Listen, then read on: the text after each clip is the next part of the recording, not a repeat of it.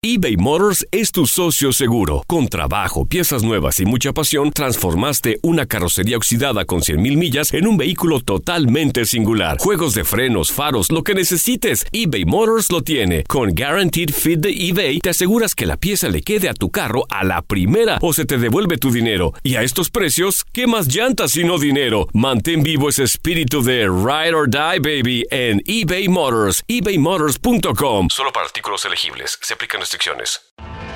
Tienes mucho en tus manos. Pero con solo mover un dedo puedes dar marcha atrás con Pro Trailer Backup Assist disponible. Presentamos la nueva Ford F150 2024. Ya sea que estés trabajando al máximo o divirtiéndote al máximo, esta camioneta te respalda porque está hecha para ser una parte indispensable de tu equipo. Fuerza así de inteligente solo puede ser F150. Construida con orgullo Ford. Fuerza Ford. When something happens to your car, you might say,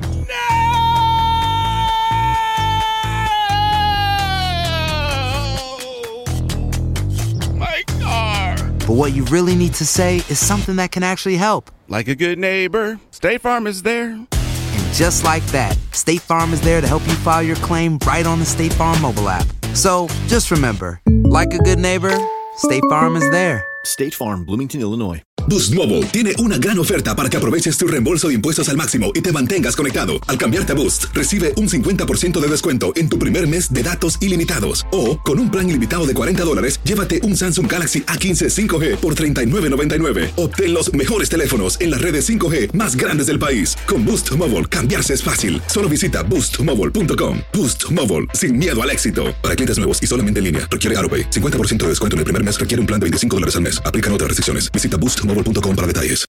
El siguiente podcast es una presentación exclusiva de Euforia On Demand. WKAQ580, expertos en análisis y noticias, se renueva una vez más para llevarte la mejor cobertura y el mejor análisis.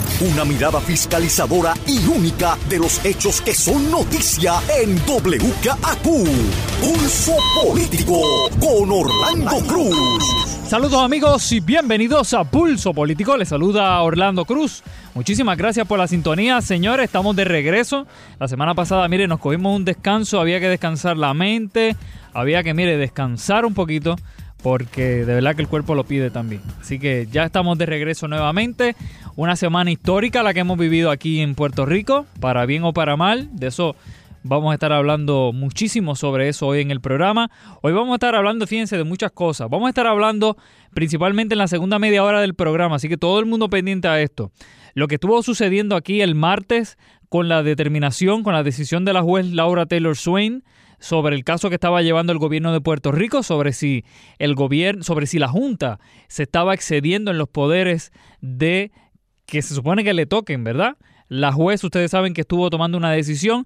Aquí, señores, el martes, y esto lo digo para los que nos escuchan a través del podcast de Pulso Político y que obviamente no están en sintonía a veces con lo que está sucediendo eh, aquí en la isla.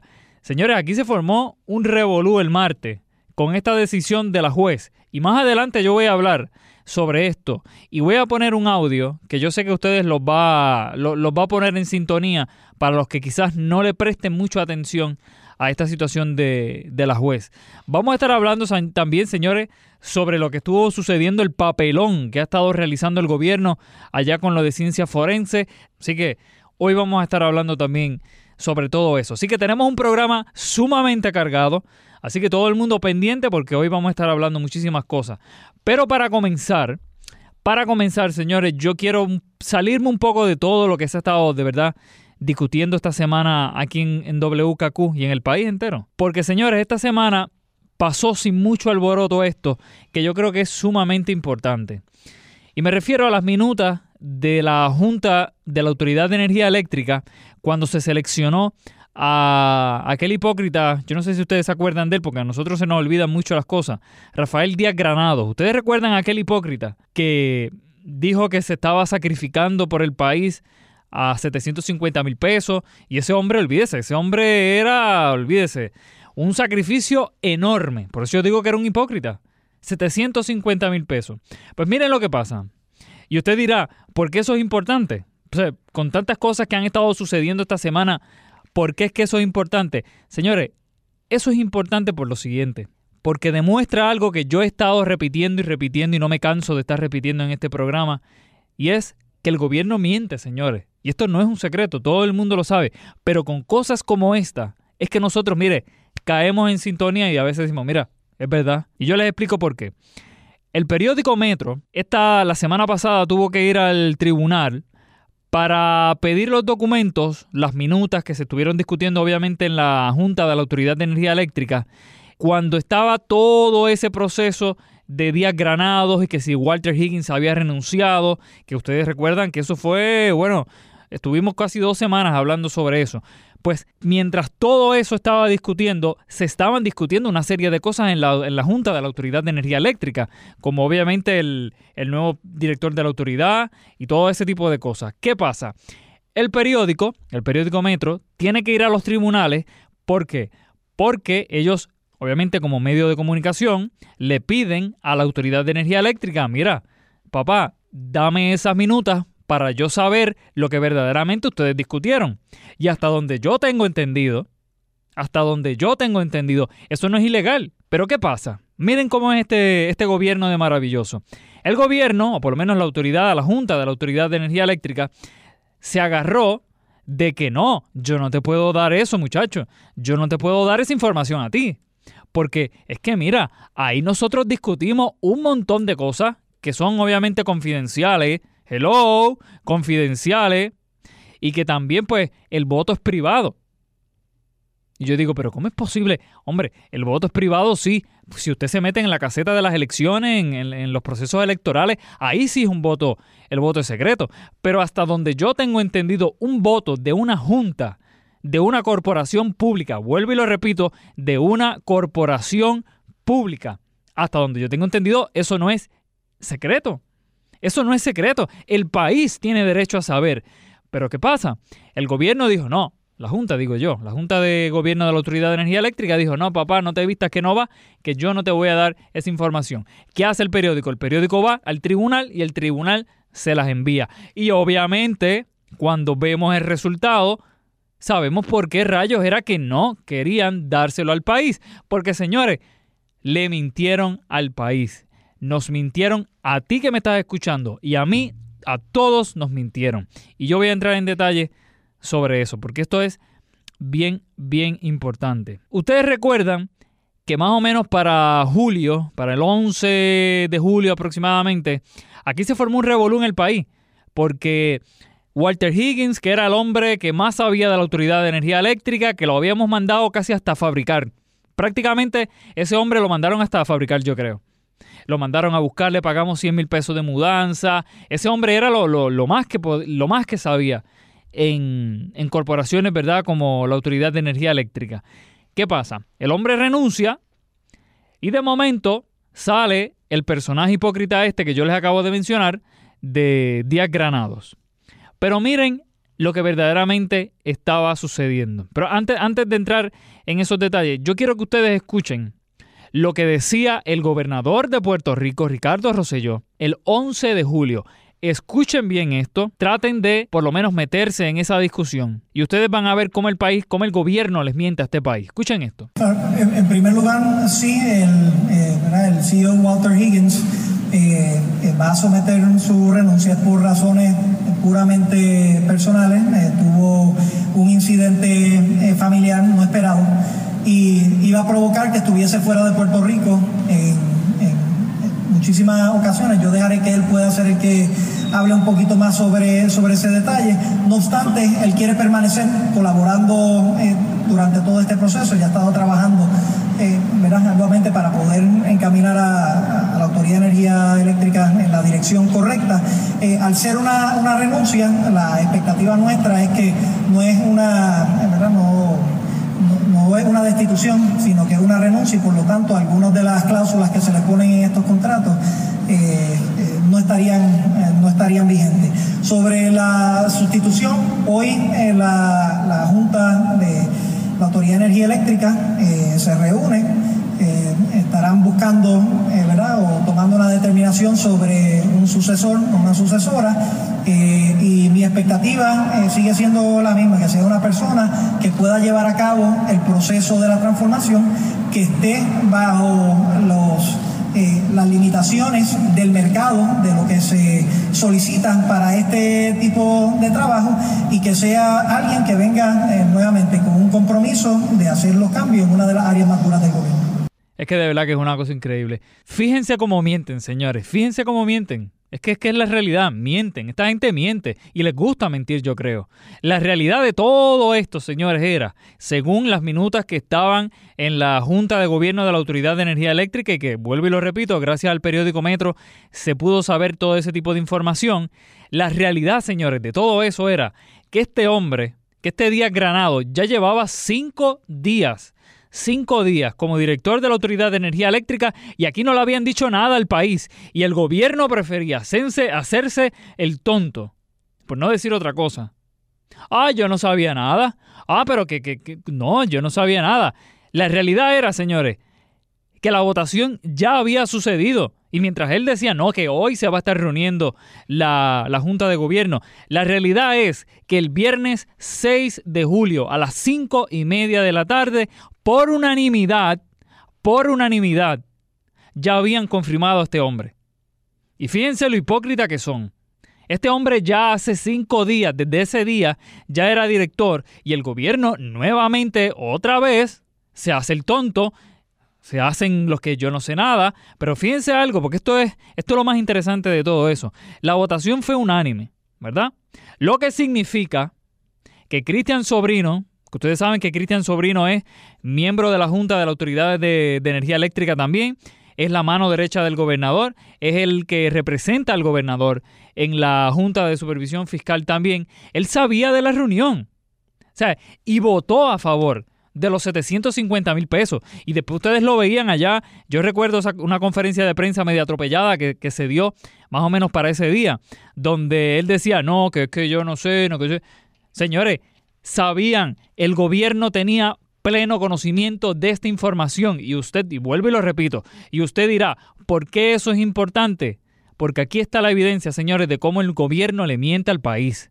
¿Y ustedes no me creen? Vamos a escucharlo de nuevo para que ustedes escuchen esto otra vez. Sobre la sustitución, hoy eh, la, la, Junta de la Autoridad de Energía Eléctrica eh, se reúne, eh, estarán buscando, eh, ¿verdad?, o tomando una determinación sobre un sucesor o una sucesora, y mi expectativa sigue siendo la misma, que sea una persona que pueda llevar a cabo el proceso de la transformación, que esté bajo los eh, las limitaciones del mercado, de lo que se solicitan para este tipo de trabajo y que sea alguien que venga eh, nuevamente con un compromiso de hacer los cambios en una de las áreas más duras del gobierno. Fíjense algo también, porque es que mientras yo lo voy escuchando, uno va, uno va pensando otras cosas también. Fíjense cómo la estrategia es la misma, señores. Fíjense cómo la estrategia es, y es el mismo libreto, con la guagua. Ustedes recuerdan aquella guagua que yo no me acuerdo ya ni de cuántos cientos de dólares era la, compra de aquella guagua. Señores, era el mismo cuento. Ah, yo no sabía nada de la guagua. Oh, yo, la guagua, no, vamos a enviársela a SWAT y ya salimos del problema. Con la Autoridad de Energía Eléctrica, exactamente lo mismo, señores. Yo no sabía nada.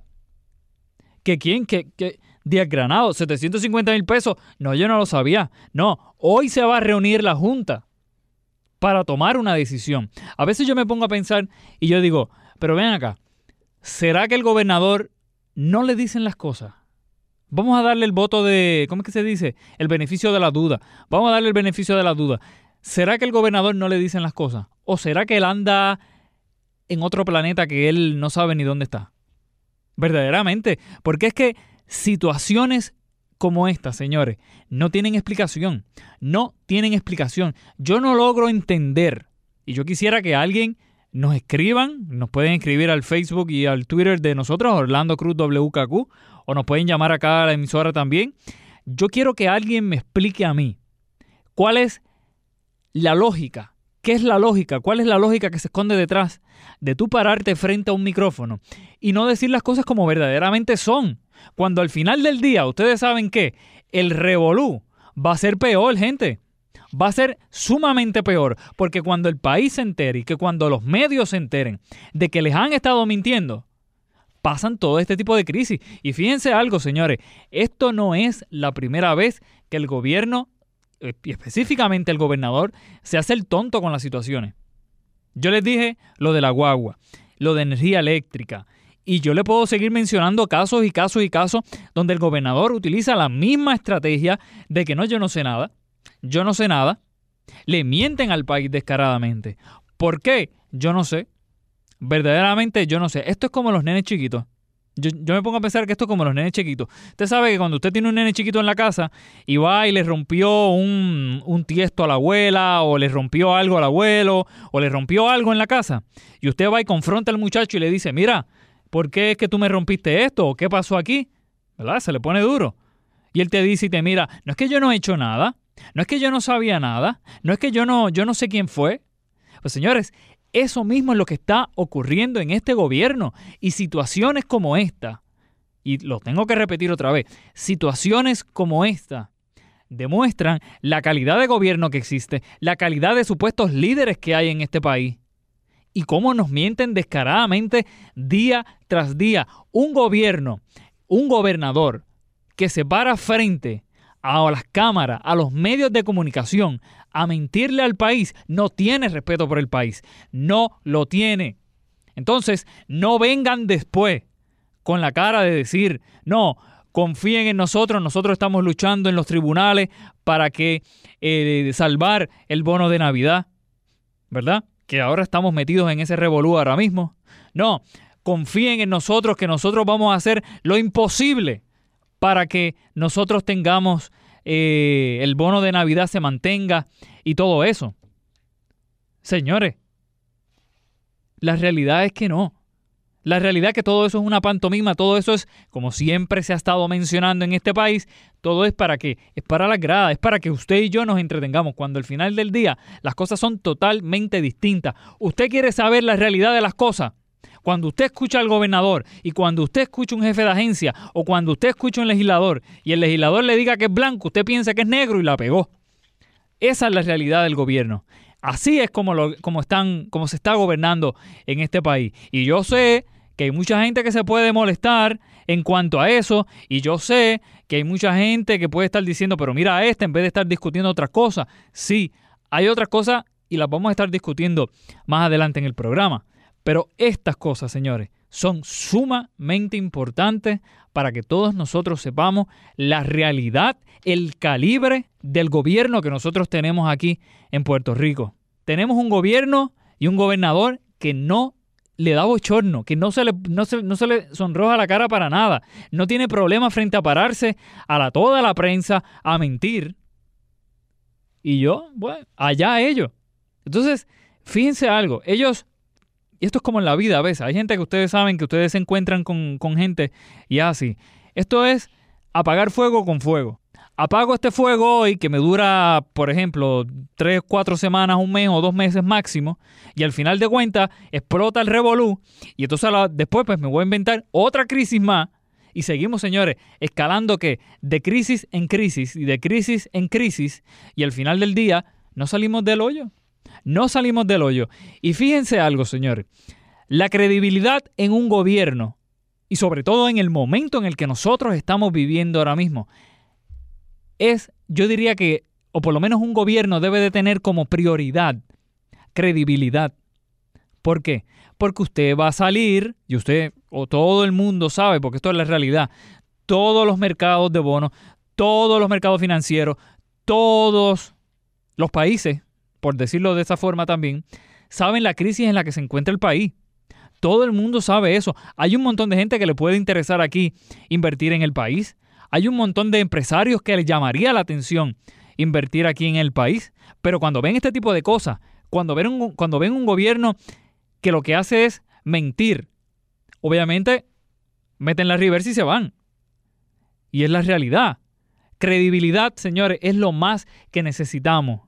No voy a decir, yo sé que hay, mucha gente con el discurso de que no, lo que, lo que necesitamos es también experiencia, canas y todo ese tipo. Yo no voy a entrar en eso, porque eso es subjetivo para, para los efectos. lo que necesitamos, señores, es un gobierno que tenga credibilidad y que sepa la importancia de la credibilidad. Y este gobierno, lamentablemente, con situaciones tan sencillas, súper sencillas como esta. Si usted sabía que había una persona que Díaz Granado ya era director, ¿por qué demonio tú tienes que hacer el papelón y pararte en las cámaras y hacerte el loco? ¿Qué beneficio tú le sacas a eso? Explícame, ¿qué beneficio una persona, ¿verdad?, que tiene sus cuatro tornillos en la cabeza, entiende que eso es la mejor forma. La mejor forma es mentir. La mejor forma para trabajar este asunto es mentir. Por eso es que tenemos la clase política que tenemos, señores.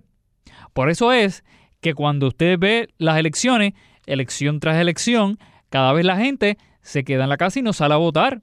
La participación electoral aquí cada vez es menor. Puede que en una elección suba un poco, puede que en una elección se mantenga igual, puede que... Pero señores, se ve una tendencia de que la gente ya no confía en la clase política. No confía en la clase política porque por situaciones como esta. Y yo no es que esté exagerando la cosa ni nada por el estilo. Es que, señores, nosotros vemos este tipo de cosas y lamentablemente, pues, pues el gobierno miente. Sí, pero pues, la gente dirá, pero mira a este muchacho diciendo que el, que el gobierno miente, eso lo sabemos todo el mundo. Sí, lo sabemos todo el mundo pero nos hemos acostumbrado a que nos mientan, nos hemos acostumbrado a vivir entre mentira y mentira y mentira y después somos nosotros los que llamamos a las estaciones de radio quejándonos del gobierno que tenemos, ¿verdad? Esa es la realidad. Los gobiernos mienten, sí, ahora, ¿qué vamos a hacer nosotros para eso? Esa es la gran pregunta aquí. Y fíjense lo que yo digo de apagar fuego con fuego. Esta semana, ustedes saben que se estuvo dando las vistas públicas estas de la Comisión de Salud sobre la situación que está ocurriendo ahora mismo en ciencia forense. Yo quiero hacer un paréntesis aquí con esto porque no tiene que ver mucho con el tema, pero es que se entrelaza una cosa con la otra. Señores, este gobierno no ha sabido tampoco, no sabe manejar, no supo manejar la situación de la Autoridad de Energía Eléctrica, menos va a saber manejar la situación de, ciencia forense. Yo todavía es la hora que yo no me logro explicar. Y yo cuando estaba pensando que era lo que íbamos a estar discutiendo hoy en el programa, yo decía, yo no puedo, o sea, no hay lógica, no encuentro la lógica. Mira que yo, uno trata de pensar y uno trata de, de decir contra, pero uno trata a veces hasta de pensar como el político y decir, pero mira, sea, ¿cuál es el, qué es lo positivo que se esconde detrás de uno estar estirando esta tragedia de la de ciencia forense y al final del día no sucede nada? Llevamos casi un mes en esta crisis de ciencia forense y todavía es la hora que el gobierno, todavía es la hora que el jefe de, de, de gabinete ahora nuevo que tenemos, Raúl Maldonado, nadie toma una decisión en cuanto a eso. Tenemos a, toda la prensa discutiendo hora tras hora, hora tras hora, en todos los programas de radio, en todas las redes sociales, en todos los medios de comunicación, la situación de ciencia forense. Y este gobierno prefiere mirar yo no sé para dónde demonio. Y siguen que la situación siga creciendo. Y miren si la situación es crítica. Que tienen a un representante PNP, hello, PNP, del mismo color de ustedes, los tienen fiscalizando y el tipo le han caído los chinches encima y dicen que, que, que no, de que es que él tiene intereses funerarios, que él tiene supuestamente un familiar y vienen y se empiezan a hacer todo ese revolú. Cuando lo que tienen que estar criticando es a la misma administración por no estar haciendo las cosas que tienen que hacer. ¿Qué le cuesta al secretario de la gobernación nueva, que se supone que es el jefe de toda esta, esta gente, y dar un puño en la mesa si se atreve y decir, mira, ¿qué rayo lo que está sucediendo en ciencia forense? Vamos a meterle mano contra. Y contra no es la palabra, pero ya ustedes saben lo que, lo que se dice en este tipo de casos. Pero no. Entonces, sigue la situación creciendo, y eso yo esto yo lo he discutido anteriormente aquí en el programa. Siguen las cosas aumentando, siguen las crisis aumentando, siguen las situaciones creciendo, y al final del día llega un punto en que la cosa es que no se puede controlar ya. ¿Y qué pasa? Prefieren mentir. Y lo vivimos ahora en la Autoridad de Energía Eléctrica, que si no es por el periódico Metro, nosotros no, nos hubiésemos enterado de todo esto. Y ahora con ciencia forense, pues Revolú explotará más adelante. ¿Eh? ¿Ven cómo es la cosa? Entonces, fíjense algo. Seguimos con esta nube de negatividad sobre el gobierno, sobre las funciones de los secretarios y las funciones de los oficiales electos. Y al final del día, por eso es la credibilidad que hay, señores. Por eso el gobierno no tiene credibilidad. Y déjeme decirle algo. Este gobierno vino supuestamente con un plan, supuestamente los primeros meses estuvo la cosa más o menos y era poca la crítica que se estaba realizando sobre este gobierno. Pero señores, después de María, este gobierno va a barranco abajo. Y en, todos los gobiernos tienen un momento en el que obviamente se van barranco abajo. Eso es normal en el gobierno. Las situaciones ocurren, las crisis, sobre todo la crisis que estamos viviendo económica, pues obviamente no vamos a tener a todo el mundo contento, pero siempre hay un momento que la cosa se sale de control. Eso en todos los gobiernos sucede. El gobierno de Alejandro, eso fue prácticamente arrancando, casi igual que este. Pero señores, llega un punto en el que se empiezan a tomar decisiones y se empieza a levantar cabeza del camino. Pero la realidad aquí, señores, es que no. La realidad acá, en este gobierno que estamos viviendo ahora mismo, es que seguimos dándonos con la misma piedra, seguimos ahí barranco abajo, como cayendo por un precipicio, tan, tan, tan, tan, chocando con las paredes de, de piedra y todo eso. Y al final del día, no sabemos, no saben cómo levantar cabeza de la situación. Y esto lo vemos caso tras caso, caso tras caso. Yo llevo, yo diría que prácticamente un mes, si no me equivoco. Y un mes llevamos, señores, hablando programa tras programa, hablando sobre la misma situación, cómo el gobierno no sabe levantar cabeza, cómo el gobierno permite que las cosas sigan aumentando y sigan aumentando y la crisis siga aumentando y las situaciones sigan aumentando y al final del día no sucede nada. Apagamos el fuego con fuego. Explota el revolú ahora de energía eléctrica, lo apagamos en aquel momento mintiéndole al país. Explota ahora la situación de ciencia forense y volvemos otra vez con la mentira. Explota la situación de la famosa guagua y aquel coche real prácticamente que se compró el, gobernador, que él dijo que no sabía nada, ¿verdad? ¿Cómo apagamos la situación? ¿Con qué? Con mentiras y más mentiras. Y mientras tanto, señores, todos los inversores que puedan estar interesados, por los pocos que puedan estar interesados, ven el panorama que estamos viviendo aquí ahora mismo, ven la isla en la que, en el revolú en el que está ahora mismo. Señores, y la gente se va. Y la gente se va. Y es la realidad, señores. Cuando regresemos, vamos a hablar sobre lo que estuvo ocurriendo, señores, en el martes con esta decisión de la juez Laura Taylor Swain y las consecuencias de esto. Ojo con esto, señores, porque esto es sumamente interesante y sumamente importante. Así que, señores, no se vayan, hacemos la pausa, regresamos. Ahora continúa escuchando Pulso Político con Orlando Cruz. De regreso, amigos, a Pulso Político. Les saluda Orlando Cruz. Muchísimas gracias por la sintonía, señores. Como dije al principio del programa, señores, semana histórica. Ustedes saben que la noticia, señores, sin duda más importante es la decisión de la juez Laura Taylor Swain sobre la demanda que estaba presentando el gobierno contra la Junta de Supervisión Fiscal. Ustedes saben que entre los argumentos que se estaba presentando contra la Junta era de que la Junta se estaba excediendo en los poderes que la ley promesa facultaba, ¿verdad? Para que se estuvieran realizando, el gobierno decía, mira, ustedes están haciendo más allá de lo que la ley promesa les permite a ustedes, les faculta a ustedes. Y obviamente ustedes no pueden, ustedes no pueden venir aquí y decirme a mí el presupuesto que yo tengo que estar aprobando, de que si no, ese presupuesto no es, es el presupuesto que digan ustedes, no, eso no se puede. Prácticamente y en, y en resumen, para que todo el mundo lo pueda entender, eso fue prácticamente lo que el gobierno estaba obviamente presentando al tribunal de que estaba haciendo la Junta. ¿Qué hace la juez Laura Taylor Swain? Pues entonces la juez falla obviamente en contra del gobierno y le dice, mira, gobierno, la Junta de, de Supervisión Fiscal tiene poder para imponer el presupuesto y tiene poder para ejercer las cosas que está realizando. En resumen, y un breve resumen, más o menos eso fue lo que estuvo sucediendo esta semana con ese caso.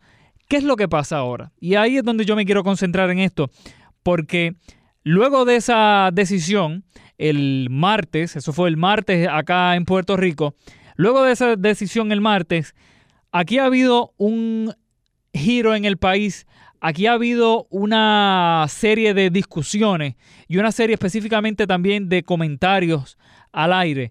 Aquí yo escuché gente, señores, que prácticamente estaban en estado de depresión. Y no estoy exagerando, señores. Ustedes tenían que escuchar las llamadas telefónicas de las personas que llama, obviamente llamaban acá, valga la redundancia, acá a WKQ cuando se supo esa decisión. Personas que tú decías, Dios mío, ¿sabes? ¿Por qué ese estado anímico? Señores, toda la vida, toda la vida Puerto Rico ha sido una colonia. Toda la historia de Puerto Rico se ha desarrollado bajo un estatus colonial. Y es la realidad. Y yo diría que desde el 1492, ¿verdad? Hasta 1898, y de 1898 hasta el 2018, esos son 120 años de, de colonia americana. Nosotros, señores, no hemos, como país, no hemos conocido otro estatus político que no sea la colonia. Desde tiempos de España, nosotros estamos viviendo ese estatus político. Entonces, luego de que se da esta discusión, o por lo menos se da esta decisión, yo escuchaba gente, señores, que aquello era como si se hubiesen enterado de que Puerto Rico había sido colonia y de que Puerto Rico era colonia y de que vivimos en una dictadura y que vivimos en esto y que vivimos en lo otro. Señores, toda la vida hemos vivido bajo un estatus colonial. Entonces, ¿qué hace esta decisión de la juez Laura Taylor Swain? Bien sencillo, señores, abrirle los ojos a un sector del país que vive completamente enajenado de esta situación y me refiero a un sector grandísimo todavía del Partido Popular Democrático, donde ellos dicen que Lela no es un estatus colonial, de que Lela no es una colonia y que incluso el único, y eso lo decía Melo Muñoz hace como más o menos para el 25 de julio, Melo Muñoz decía eso acá en WKQ, Melo decía, el único estatus, y creo que Hernández Colón también lo dijo, la única fórmula política para poder progresar en la isla es en el ELA. Y yo decía, pero ven acá. Yo quiero que ustedes escuchen, señores, un intercambio que se estuvo dando aquí en WKQ, que yo creo que es un intercambio buenísimo entre Ojeda y Luis Dávila Colón, prácticamente dos horas después de haberse dado esta noticia. Yo puedo llamar a un montón de abogados y yo estoy seguro de que si yo los llamo ellos quisieran opinar y quisieran hablar un poco sobre lo que estuvo sucediendo. Pero yo quiero, o por lo menos prefiero, poner esta discusión que se estuvo dando entre Ojeda y Dávila Colón, porque señores, en Arroyo Habichuela mejor no lo podían haber explicado. Así que yo quiero que ustedes escuchen esto para que ustedes entiendan qué estuvo sucediendo esta semana con esa decisión de la juez Laura Taylor Swain y sobre todo el impacto político que puede tener esto luego de esta decisión. Escuchen esto y yo estoy seguro de que aquí hay un montón de gente que se le va a abrir los ojos cuando escuchen todo esto. Vamos a escucharlo. Aquí hay 39 páginas de decisión y lo primero que llama la atención es la Junta de Fiscal de, de Control Fiscal de Puerto Rico como representante del Estado Libre Asociado de Puerto Rico. Ese es el nombre del caso. ¿Y el gobierno dónde está? Ok. E, eso es como representante del Estado Libre Asociado de Puerto Rico, deudor. La Junta. Deudor. O sea, no es. Entonces, el segundo apacápite del epígrafe es el gobernador Ricardo Rosselló contra la Junta de Control Fiscal y AFAF contra la Junta de Control Fiscal. Y ahí está envuelto la Asamblea Legislativa. Con esta institución ya sabemos lo que viene. Ya tú sabes lo que viene. O sea, si desde un principio, tal como está en el acápite y en lo que es el epígrafe del caso, que es la parte del frente, la, la, tapa, ya tú sabes quién representa al pueblo de Puerto Rico, ya aquí no hay nada que, buscar. La juez coge la demanda y la, moción de la, la, demanda que le radican, porque el gobierno no impugna promesa completamente, impugna ciertas secciones de promesa. Y la juez empieza a decir, más o menos, primero asume jurisdicción. Y tú sabes que hay una prohibición dentro de promesa que dice esto, ninguna de las decisiones de la Junta será revisable ni será apelable, pero la juez hizo caso omiso de eso y dijo, no, no, tú sabes, esto, vamos a revisar esto. Y entonces saca de los hechos y te empieza a decir en la página más o menos de la 8 en adelante, y dice, eh, básicamente el gobernador está impugnando ciertas secciones de el plan fiscal. En primer lugar, la disposición del plan fiscal que provee para la suspensión de cualquier poder del Departamento de Hacienda sobre el presupuesto y las eh, autoridades financieras. En segundo lugar, se plantea o se, se reta el plan fiscal y la disposición que requiere consolidaciones de agencias y eh, cualquier cambio operacional en los gastos, es decir, las partidas individuales del presupuesto. Eso es lo que está impugnando el gobierno, entre otras cosas. La cuarta categoría, nos dicen en la página 39, que impugna el gobierno, incluye la reducción de beneficios salariales y de empleado. Y ellos, el gobierno objeta la caracterización de, o sea, la imposición de una, eh, de una congelación de contrataciones o de, empleo, limitaciones a lo que son las vacaciones, lo que son las licencias, restricciones a la eliminación de los, de los bonos de Navidad del gobierno eh, y esos particulares. Muy bien, esa es la parte que en realidad le incumbe inmediatamente al pueblo, pero en una parte la juez se zapatea y dice, ¿sabes qué? Como esos recortes de las pensiones y de lo, del bono de Navidad no son hasta el 2019. Esperemos. Yo no tengo jurisdicción sobre todavía porque estos casos no están maduros. Porque todavía hay que pasar por este presupuesto y el otro presupuesto y pudieran cambiar las cosas. Que mucho sabe. Por lo tanto, no vamos a bregar con eso. De manera que pueden estar tranquilos que por lo menos este año va a haber bono, de lo que yo entiendo aquí, porque la jueza no quiso meterse en esto hasta el año que viene. Dice, aunque promesa le da a la Junta de Control Fiscal, el Oversight Board, eh, autoridad exclusiva para certificar los planes fiscales, también la protege y le da inmunidad de sus determinaciones. Y entonces, en otra parte dice, sin embargo, otra sección de promesa no excluye ni impide consideración de ataques constitucionales al plan fiscal. Más adelante, en la parte dispositiva, para no hacerte el cuento eh, demasiado de largo, la jueza básicamente lo que determina es la página 19, dice, porque las partes están de acuerdo con que el presupuesto actual no elimina los bonos de Navidad ni impone una congelación de nuevos empleos, no hay un caso controversia sobre estos asuntos. Por lo tanto, no tenemos que pasar sobre ello. Esperemos al año que viene. Ok, así que esa, esa queda, acuérdate, aquí van a haber un montón de, de cosas. La parte importante, me parece a mí, que es la más crítica, está en la página 24. Dice, promesa le da a la Junta Supervisora autoridad para revisar cualquier disposición propuesta en el presupuesto y determinar si la misma cumple o no cumple con el plan fiscal. La puede certificar o denegar. Y dice, la Junta puede solicitar acción correctiva y el gobernador y la legislatura se les da oportunidad para someter sus presupuestos ajustados. Dicen más adelante, la sección 4 de promesa es clara, provee que las disposiciones de esta ley van a prevalecer sobre cualquier ley territorial, sea específica, es decir, especial o general, y cualquier reglamentación inconsistente con promesa.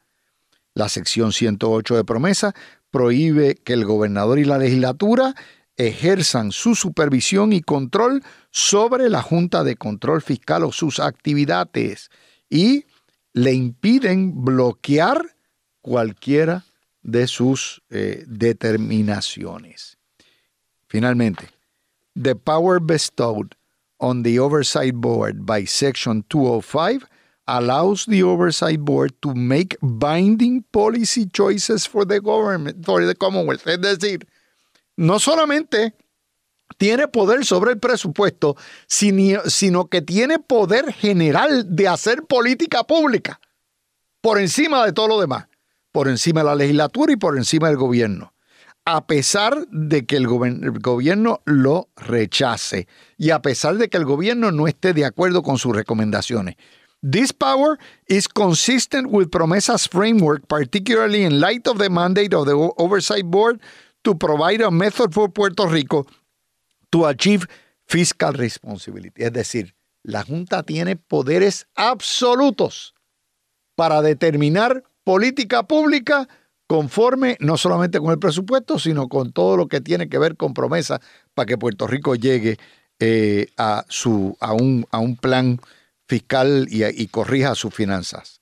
That this powerful authority to make certain important policy determinations ultimately rests with the oversight board does not, however, render the elected governor irrelevant or toothless. O sea, lo que está diciendo es, bueno, ellos pueden tener todo el poder, pero esto no le quita poderes al gobernador, que yo no sé cómo ella llega a esa marometa. Un juego de palabras. En la decisión con la legislatura hace lo mismo.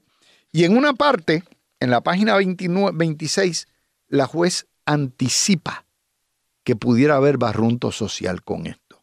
Dice, Any fiscal plan provision adopting a recommendation over the governor's objection can be certified only after the governor has had a formal opportunity to make his objections public and indeed to communicate any such objections to Congress and the President. Those bodies, o sea, dice, esos cuerpos, los cuerpos políticos federales, el Congreso y el Presidente, could take negative legislative action or exercise powers affecting the composition of the oversight board where they believe to the governor had a better the better argument. Furthermore, the oversight board in adopting a policy over such objections faces the challenging of managing implementation of the policy in a way that garners the genuine cooperation of Puerto Rico's elected government and the citizens of the island. Es decir, lo que el pueblo no pensaba ya, ya lo está pensando. ¿Te acuerdas lo que dijo el juez Torruella cuando leyó esto y lo que nosotros analizamos hace tres años cuando vimos esto? De que esto iba a provocar barruntos sociales tan pronto tocaran a la gente. Esto es lo que la jueza está anticipando. Está diciendo, esto es un asunto político y en el momento que llegue el tranque y llegue la hora de que se tenga que determinar si hay que meter preso a esta gente, ese tostón le toca al Congreso y al presidente. Para decirte, básicamente, y desestimó también la, la demanda de la legislatura, esto certifica que Puerto Rico oficialmente es una dictadura.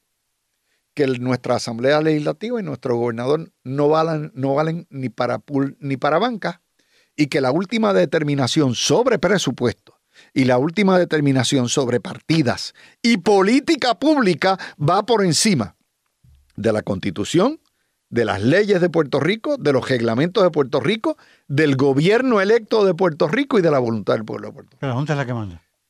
O sea, ya esto no es lo mismo ver al diablo que verlo venir, Luis Francisco. Cuando lo confirma un tribunal. El pueblo de Puerto Rico tiene en blanco y negro, escrito hoy en 39 páginas, una decisión de una juez federal diciendo no habla de dictadura, pero no hay que ser tan claro. ¿sabes? No puede ser tan claro. Aquí el pueblo de Puerto Rico no vale para nada. Aquí las determinaciones de política pública en última instancia corresponden a la Junta. Y tarde o temprano, esto es lo que hay. Entonces, Comina invita a todo el mundo a ponerse de acuerdo por el bien de Puerto Rico. Eso es como decirle a la mujer que es víctima de una violación que se someta y coopere con el violador. Básicamente. Esencialmente eso es lo Porque no puedo controlar al violador. Porque no puede controlarlo. El violador tiene todo el poder, tiene la cuchilla, está ahí. Así que sométete. Eso es el mensaje que es lo que hay. Esto es un mensaje para los estadistas, para los independentistas, Sí, para los PNP. para los populares, para los realengos, para los que no quieren enfrentar la realidad de lo que representa el colonialismo. Ya no es meramente colonialismo, colonialismo era antes de promesa, ahora es totalitarismo. Ahora es ¿Cómo puede cambiar una- la estructura política de Puerto Rico? bueno, en Puerto Rico nada más, solamente el pueblo de Puerto Rico. Lo que va a pasar con esto es que cuando llegue la hora de los tomates y empiecen a cortar, porque hasta ahora son programas generales lo que Pero están ahora cortando y más, todo eso.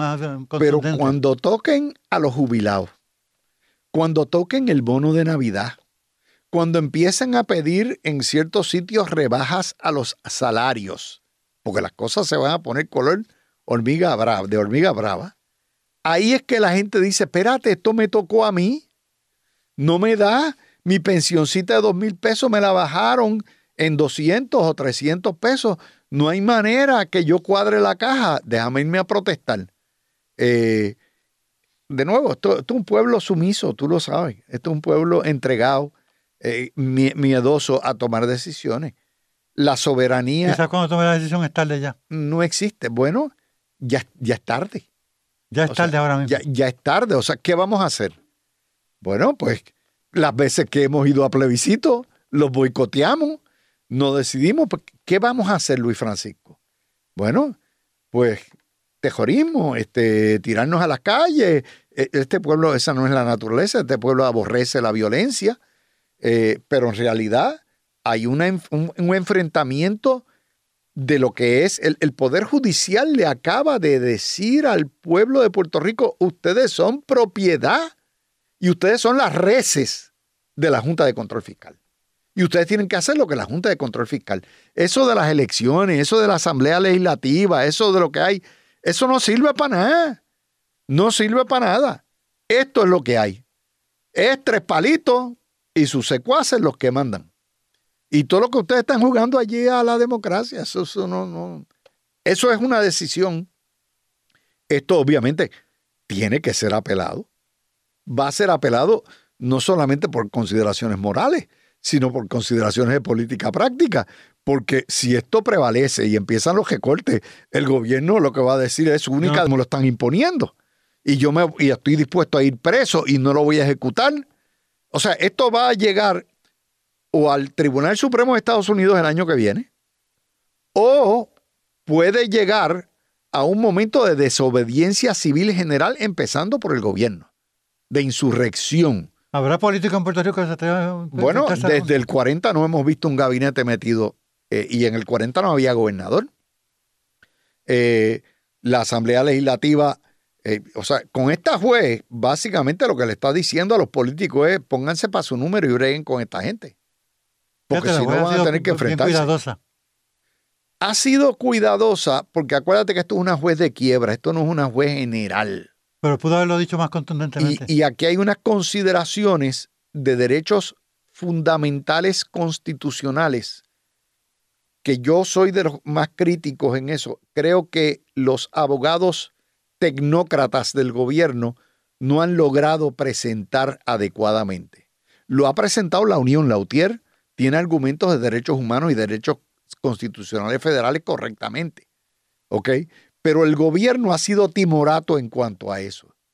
Y yo, e- e- ese caso es para decirle al Tribunal Supremo, oiga, dígame si somos reces y si el poder territorial de los Estados Unidos incluye el poder para dirigir y afectar los derechos civiles de sus propios ciudadanos.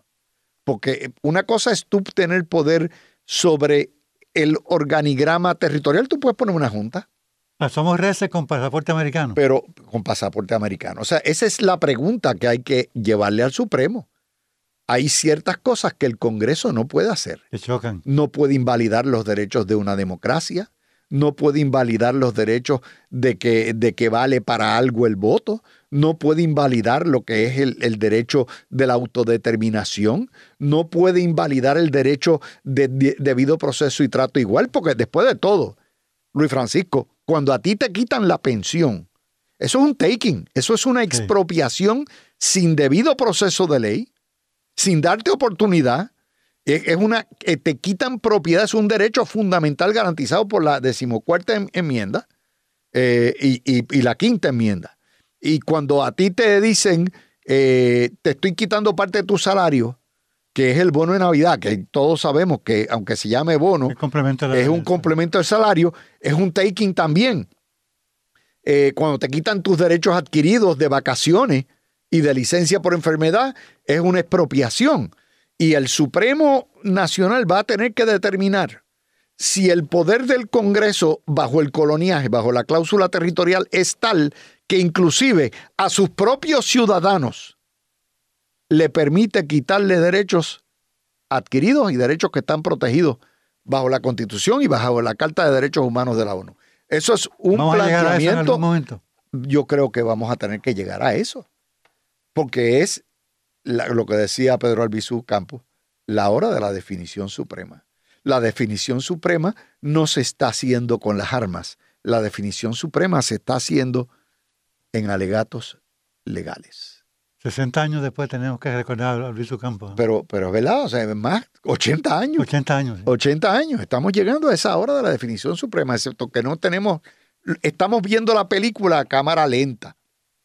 Y claro, esto requiere que el pueblo de Puerto Rico se active. ¿Cuánto falta para que el pueblo de. Puerto Rico entienda lo que está pasando? yo no sé, porque es que eh, eh, la politiquería es tal que tú sabes, ah, no votes aquí, no votes allá. Yo pienso que el pueblo no está cogiendo esto en serio. Bueno, yo creo que va a haber un, o sea, no le queda otro remedio a este gobierno que poner un plebiscito junto con la elección.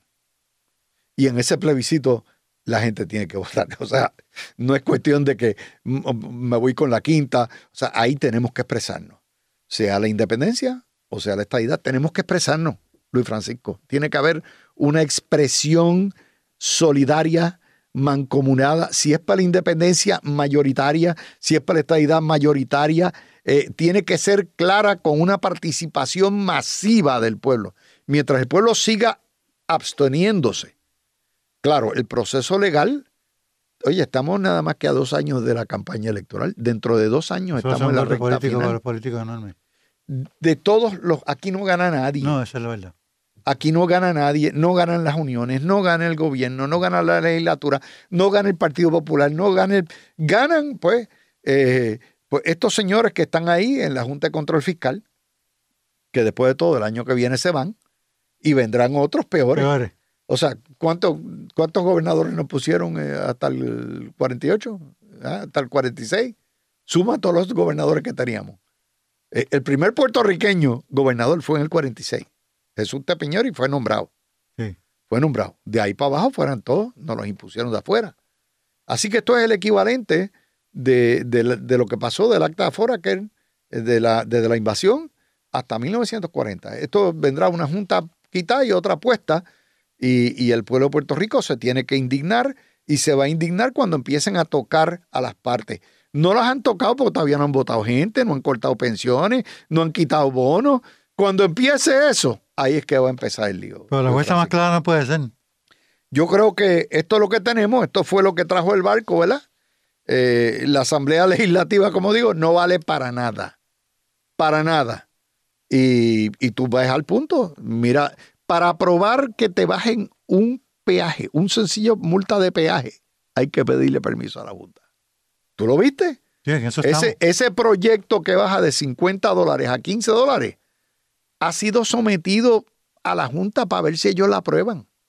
Es decir, ni, ni aún los propios peajes del gobierno, el gobierno tiene control sobre ellos. Oye, si tú no tienes control para conmutar una, una, una multa de peaje en tiempo de huracán, ¿cómo diablos tú vas a tener control para pasar leyes, pasar presupuesto, gobernar al país? No Ninguno. Esa es la decisión, de nuevo. Los invito a leerla. Financial Oversight Board, eh, and Management Board, como representante del Estado Libre Asociado de Puerto Rico. Así que señores, ahí lo tienen. Yo creo que de mejor forma esto no se podía haber explicado. Señores, nosotros nos vamos. Nosotros regresamos el próximo sábado a las 5 de la tarde. Ya estamos nuevamente en nuestro horario regular a las 5 de la tarde. Y también, creo que el lunes, el domingo creo que se está repitiendo el programa también a las 5 si no me equivoco. Y el lunes a las 5 de la mañana. Así que señores, de hecho, como dije, este programa se repite el lunes. El lunes se supone que comienza en las escuelas. Así que crucemos los dedos para que todo salga bien. Recuerden, señores, que también nos pueden escuchar en el podcast de Pulso Político en euphoriaondemand.com o también en cualquier aplicación de podcast, la favorita tuya. Tú simplemente escribes Pulso Político con Orlando Cruz y ahí vas a ver el programa, le das al botón de suscribirte y cada vez que termine el programa te va a llegar una notificación y puedes escuchar el programa las veces que tú quieras, le das para adelante, le das para atrás, hace lo que te dé la gana con el programa. Así que señores, será hasta el próximo sábado. Recuerden que también nos pueden escribir a la página de acá de Facebook y Twitter, Orlando Cruz, WKQ, en Facebook y Twitter, y nos deja saber cuál es tu opinión sobre toda esta situación que ha estado ocurriendo esta semana con la situación de la juez Laura Taylor Swain y el futuro que pueda correr, señores, la isla con esta determinación. Señores, será hasta el próximo sábado. No se vayan. El pasado podcast fue una presentación exclusiva de Euphoria On Demand. Para escuchar otros episodios de este y otros podcasts, visítanos en euphoriaondemand.com. Boost Mobile tiene una gran oferta para que aproveches tu reembolso de impuestos al máximo y te mantengas conectado. Al cambiarte a Boost, recibe un 50% de descuento en tu primer mes de datos ilimitados. O, con un plan ilimitado de 40 dólares, llévate un Samsung Galaxy A15 5G por $39.99. Obtén los mejores teléfonos en las redes 5G más grandes del país. Con Boost Mobile, cambiarse es fácil. Solo visita boostmobile.com. Boost Mobile, sin miedo al éxito. Para clientes nuevos y solamente en línea, requiere AroPay. 50% de descuento en el primer mes requiere un plan de 25 dólares al mes. Aplican otras restricciones. Visita boostmobile.com para detalles.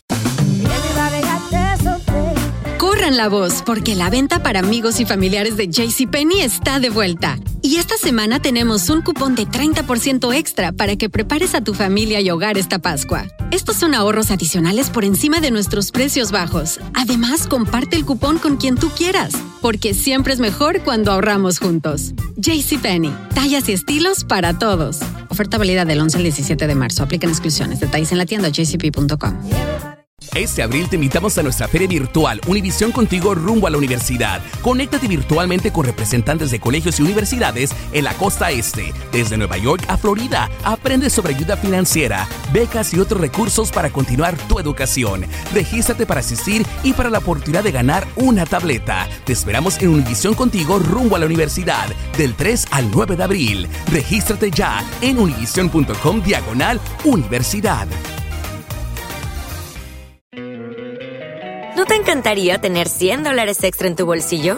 Haz que un experto bilingüe de TurboTax declare tus impuestos para el 31 de marzo y obtén 100 dólares de vuelta al instante.